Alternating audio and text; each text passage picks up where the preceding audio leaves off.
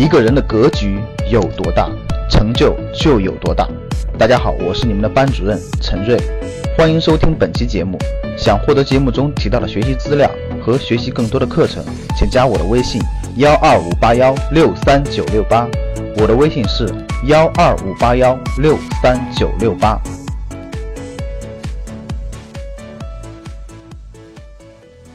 八月二十三号，上海楼市发了一条惊天信息。什么信息呢？上海市规划和国土资源局挂出的信息，上海一次性挂牌出让了四块土地。这四块地理位置非常极佳的土地呢，国有建设用地，总规划面积是多少呢？二十一点八五万平方米，用途全部为租赁用途。这条消息也可以说是一下对房地产市场有一个巨大的震动。为什么呢？我给大家说一说啊。首先，这四块地的位置都是非常好的位置，有两块是浦东新区的，有一个长宁区的，有一个徐家汇附近的。大家想想，这个位置都是非常好的位置。具体细节的位置我就不跟大家解释了，但是它的位置都是非常好的地理位置。第二，我们看一下这个地的出让价格是多少呢？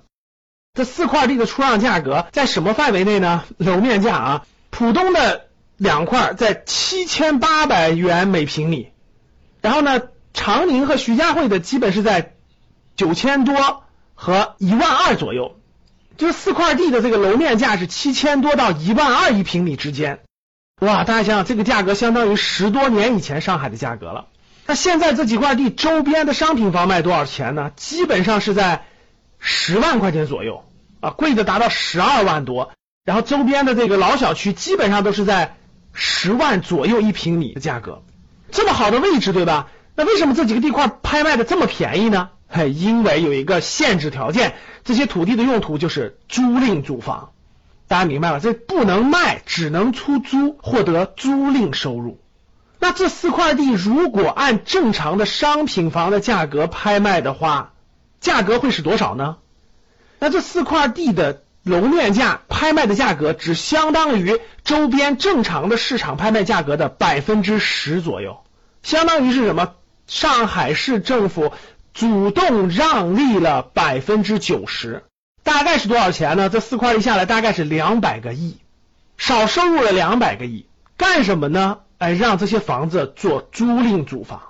上海市出让的租赁住房的地块已经有多少了呢？已经八块了，这又是四块，前面已经推过四块了，这就八块了，推的速度是非常之惊人的。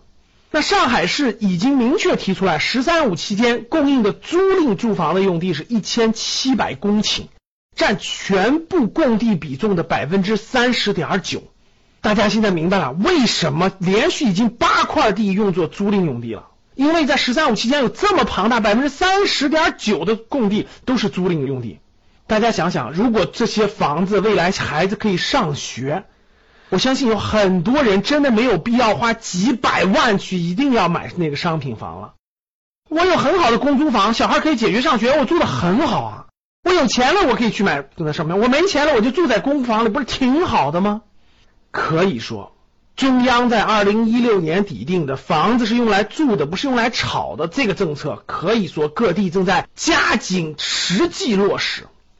太多的地方已经推出了实际落地的政策，而且都在执行了。通过这个事件，大家可以看上海市的决心啊，从更深层次说明了未来楼市的这个走向。长效机制的建立啊，已经具备了可持续性，而这种可持续性必然将楼市带来分化和改变。八月二十七号，也就是这星期天的晚上，我将用。一个半小时的时间，给大家详细讲一讲，以房产为投资中心的时代已经正式结束了。这些政策是连贯性的和对大家有巨大影响的。欢迎大家八月二十七号晚上来参加我的在线直播的这堂公开课。以房产为投资中心的时代已经正式结束了。我们必须清晰的看到这个大趋势。那为什么？未来房地产会成为什么样的结构？未来的投资中心又是什么？我们八月二十七号晚上见。好的，当你看到我所看到的世界，你将重新认识整个世界。谢谢大家。想获得更多投资理财、创业财经等干货内容的朋友们，请加微信幺二五八幺六三九六八及我们的 QQ 交流群六九三八八三八五六九三八八三八五。